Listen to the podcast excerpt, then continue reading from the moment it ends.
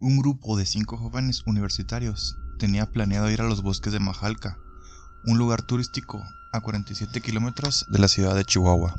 Los chicos se encontraban muy entusiasmados en disfrutar de un fin de semana en este lugar y así poder olvidarse un poco de la escuela y de los compromisos que cada uno pudiera tener. Un joven de los del grupo se ofreció en llevar su auto. Cuando los jóvenes se encontraban subiendo su equipaje al automóvil, la madre de una chica les advirtió que no regresaran muy tarde, puesto que en ese lugar ocurrían muchas cosas que nadie podía explicar.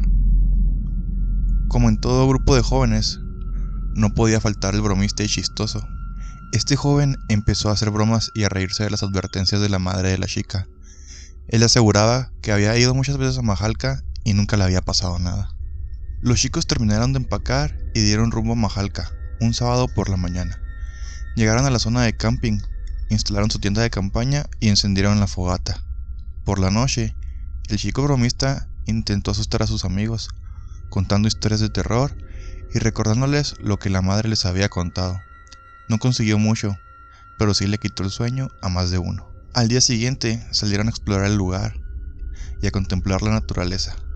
En el camino de regreso, se demoraron más de lo esperado porque se perdieron.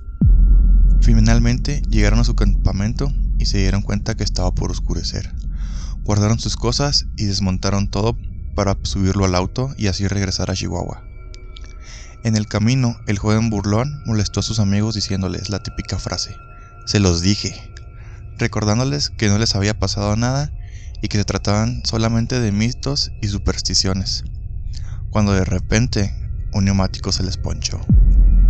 Al darse cuenta de lo sucedido, decidieron sacar la llanta extra del maletero, pero lo que habían olvidado era subir el gato para así poder cambiar la llanta.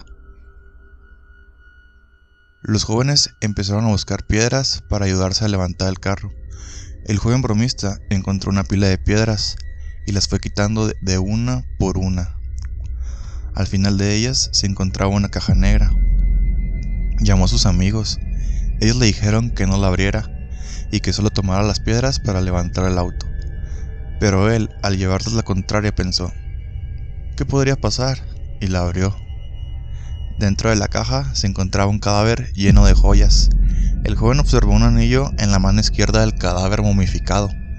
Mientras sus compañeros miraban hacia otro lado para aguantar las náuseas y no vomitar, él intentó quitarle el anillo con el afán de venderlo y así poder pagar una materia que había reprobado.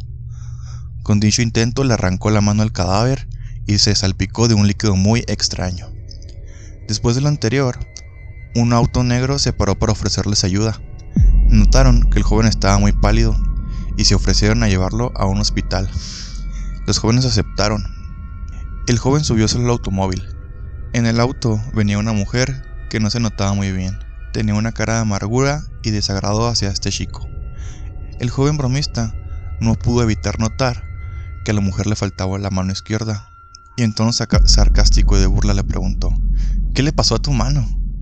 La mujer miró al joven y le contestó con furia, tú me la arrancaste.